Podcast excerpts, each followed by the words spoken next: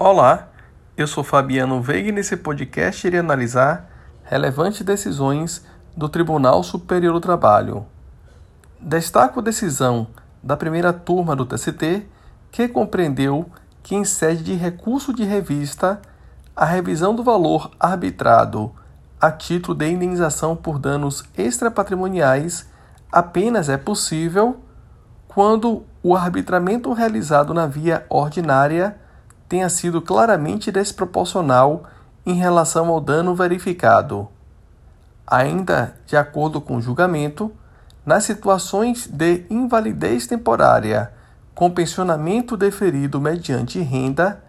a pensão mensal será devida até o fim da incapacidade, sem qualquer limitação temporal. Destaco, igualmente, decisão da SBDI1 do TST, que compreendeu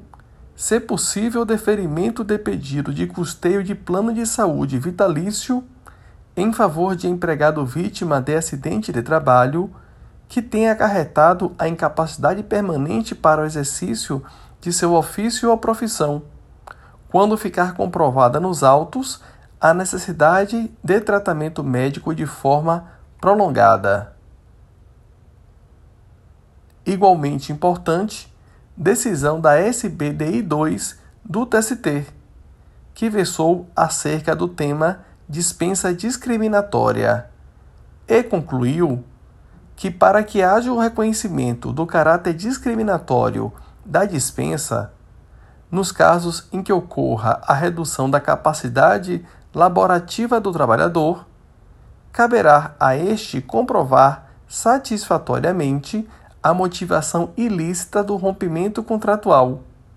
Não se aplica automaticamente o entendimento constante na súmula 443 do TST, aquela que dispõe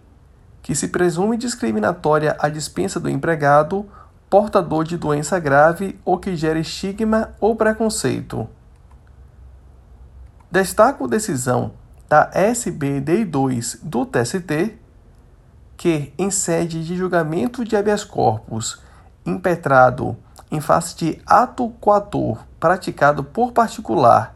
que envolve o exercício do direito de greve, compreendeu o seguinte: é cabível habeas corpus em face de ato praticado por particular.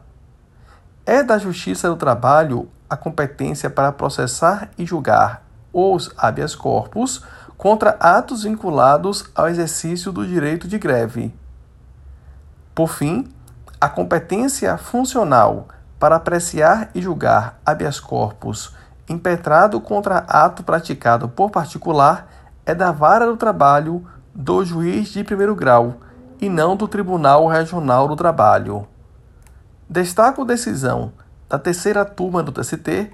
que compreendeu que a prestação excessiva contínua e desrazoada de horas extraordinárias enseja automaticamente o reconhecimento do dano existencial. Destaco decisão da terceira turma do TST que compreendeu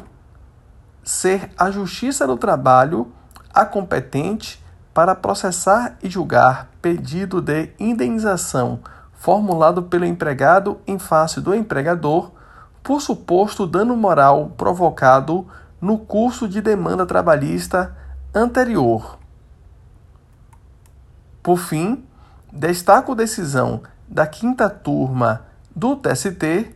que concluiu que, havendo disponibilidade de locais adequados à refeição e sanitários, e levando em conta que a distância entre o ponto mais distante do local de trabalho e tais instalações é de menos de um quilômetro, ou seja, não é longo o suficiente para inviabilizar sua utilização, não se visualiza a pretensa violação dos direitos individuais fundamentais relativos à personalidade do empregado, e assim julgou improcedente pedido formulado.